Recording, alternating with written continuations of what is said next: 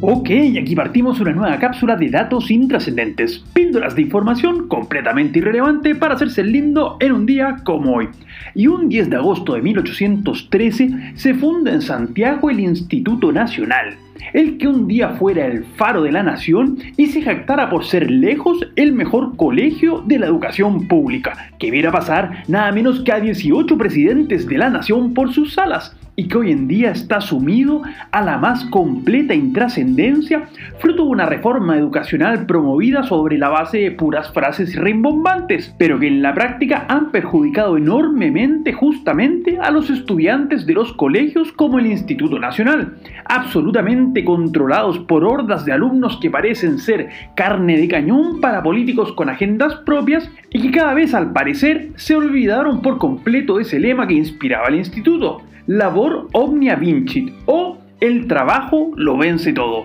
Pero quien ciertamente demostró que ese lema no es letra muerta y gracias a su gran trabajo revolucionó la industria de la música fue el nacido un día como hoy de 1909 en Anaheim, California, bajo el nombre de Clarence Leonidas Fender. Leo Fender para los amigos nada menos que el fundador de la marca de guitarras que lleva su apellido y que ha sido la casa de modelos tan emblemáticos como la Telecaster desarrollada en 1950 y la icónica Stratocaster que desde 1954 hasta la fecha debe ser la guitarra eléctrica más icónica del rock, ya que con sus dos cuernos prácticamente definió la imagen que debía tener dicho instrumento en la industria de la música popular y que ciertamente debe haber sido utilizada por los músicos que acompañaron en la grabación al capo de Michael Jackson que un día 10 de agosto de 1979 lanzaría el que es considerado como su primer álbum de solista,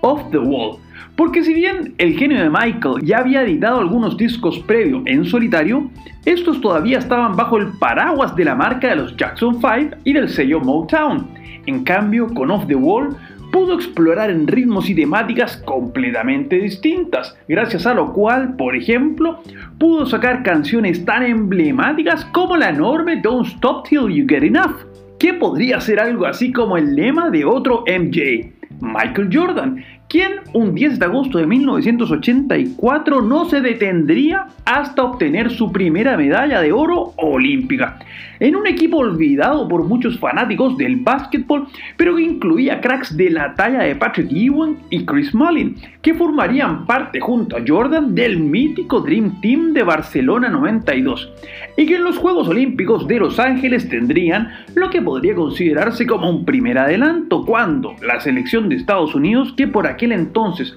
estaba formada solo por jugadores universitarios, derrotó a España por 96 a 65 en la final,